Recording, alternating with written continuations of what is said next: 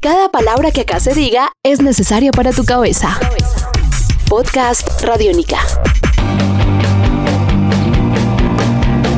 Hola, qué bueno que están conectados a Podcast Radiónica en una nueva edición. Detrás de los himnos rockeros de Medallo abordaremos la historia y el legado de una banda que fue influyente en la ciudad para una generación de rockeros que, desde adolescentes, crecieron coreando las canciones de este grupo que estuvo vigente por casi dos décadas. Estamos hablando de Ray Gordiflón y de su sonido ska punk. Feeling Down fue uno de esos himnos juveniles que, en la voz de Juan Antonio Murillo, saxofonista de la agrupación, reconstruiremos mediante su historia en esta entrega de Podcast Radiónica. Este podcast puedes descargarlo en radionica.rocks. Bueno, la historia mm, de Feeling Down es, obviamente es como una historia de amor. Es como cuando huele el corazón. La compuso Andrés Rúa, que fue como uno de los compositores de casi toda la trayectoria del, disco de Rey, pues de todos los discos de Rey, menos de uno. O sea, nosotros tenemos tres discos, el primero se llamaba Ahora, en Mayo Deluxe aparece Feeling Down y aparece un poquito este tinte más melancólico eh, que le puso este compositor a la banda. Y habla de eso. Y fue muy bacano porque al hablar de eso y tener también como la fuerza en la producción y en la música que hicimos, le llegó como a todo el mundo. Les, mucha gente se sintió identificada con la canción y nos llevó como a lugares muy bacanos de, del corazón de las personas que nos escuchaban. Y el show debe continuar, tendrá que continuar sin ti. Feeling so down, feeling so down. Estás escuchando Podcast Radiónica. Feeling Down hizo parte de Medallo Deluxe, segundo disco de Ray Gordiflón, en el que definieron una identidad clara en su música, combinando los vientos, las guitarras y las letras de amor y melancolía. Estás escuchando Podcast Radiónica. Para mí el Medallo Deluxe fue un disco mm, que fue muy concluyente en la historia de Ray Gordiflón porque eh, había pasado un tiempo y el primer disco que nosotros habíamos hecho era muy importante porque pues fue el primer disco donde la gente nos conoció, donde pasaron muchas cosas, eh, pero un disco que grabamos sin metrónomo, era como toda esa esencia del escapunk, de toda esa energía que teníamos de la juventud, pero, pero habían de alguna forma falencias técnicas. Lo más importante es que quedaba como ese espíritu de la banda ahí, sí, ok, ahí quedó reflejado y mucha gente, mucha gente dice que es el mejor disco de Rey, ¿cierto? El, la hora. Para mí puede ser Medallo Deluxe o Monociclos, que son etapas muy diferentes de la banda, pero Medallo Deluxe fue ese disco que nos puso como en un lugar en la historia del rock colombiano, digo yo eso de esa forma, porque cuando lo estábamos produciendo, personalmente yo me encargaba como de buscar fotógrafos, los diseñadores, la gente que estaba como alrededor de no solo de las canciones que son bien importantes, pero como de contar toda esa historia gráficamente eh, y como generar esa iconografía a través de las canciones también. Y éramos pensando, parce, ¿cómo le ponemos al disco? ¿Cómo le ponemos al disco? Y una vez se me ocurrió como poner, había, yo me acuerdo que el diseñador de Ray Gordiflón siempre fue Camilo Pineda y él hablaba de una cosa que llamaba Genius Loci, yo no sé bien cómo se pronuncia, pero es como sacar como el talento de las cosas sencillas de cada identidad de un pueblo.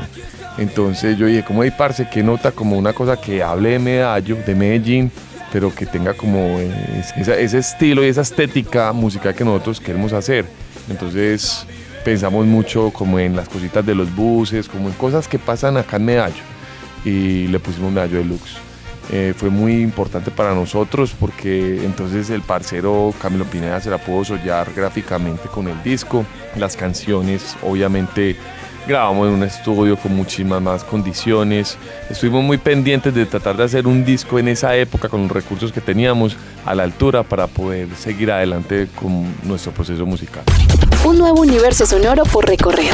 Podcast Radiónica.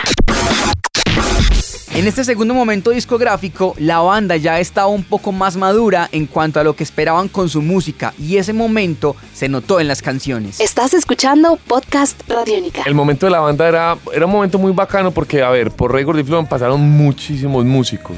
Personas con las que estamos muy agradecidos, que aportaron cosas maravillosas a la banda, pero era un momento en donde ya, ya había pasado un primer disco, donde uno había aprendido un montón de cosas, donde ya ya, ya no éramos, no teníamos obviamente uno sí tiene influencias, pero entonces ya está generando un sonido más propio, una identidad muchísimo más, más de uno, que suene a Rey Gordiflón.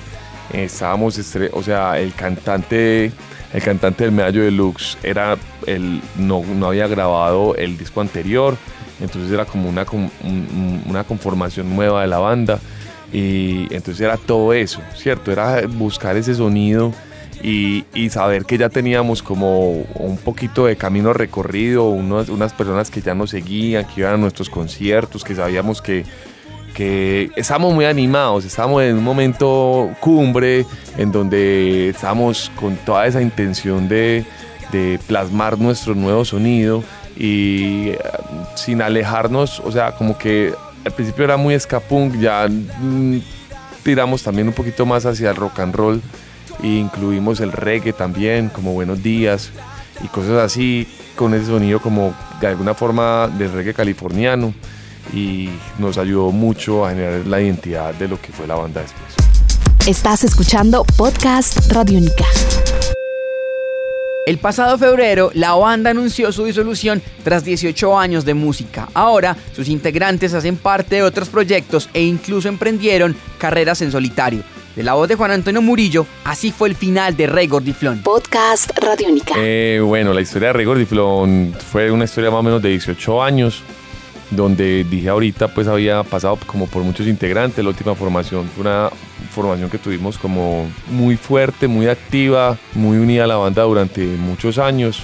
Y fueron músicos que desde antes de que tocaran en la banda fueron personas que le aportaron mucho. Porque por ejemplo Chucho Llanos que es para mí uno Chucho Llano, que es para mí uno de los mejores músicos que hay en Medellín, le aportó desde la producción, desde el medallo deluxe, antes de que él tocara después entró y muchos amigos músicos pues que compartieron escenario conmigo en otras bandas y en otros proyectos que me encontré en el camino y terminaron tocando con nosotros. Entonces nada, son muchos años, es también como, como que mientras va pasando la vida también se van bifurcando los caminos y uno empieza a mirar para un lado, el otro empieza a mirar para el otro lado y se cambian los colores, ¿cierto? Entonces como que es una triste, pues una triste noticia saber que la banda se acaba porque teníamos muchas cosas para aportar, para seguir creyendo, para seguir haciendo más cosas, pero si no hay como un buen entendimiento de las partes y si una banda no mira para el mismo lado, pues es mejor dejarla con un buen recuerdo. Entonces nosotros quisimos dejarlo así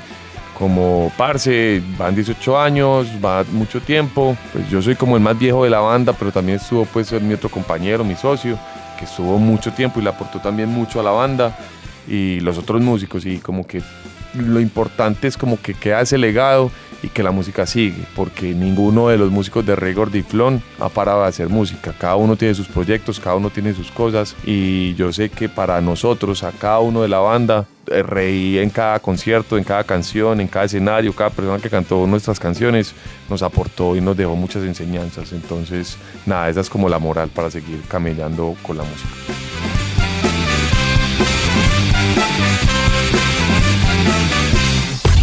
Nuevo universo sonoro por recorrer. Podcast Radio Hasta aquí esta entrega alrededor de las historias de Rey Gordiflón, una banda clave en el rock de Medellín en este siglo. A todos por estar ahí, gracias. Soy Sebastián Martínez y los invito a que sigan conectados a Podcast Radiónica.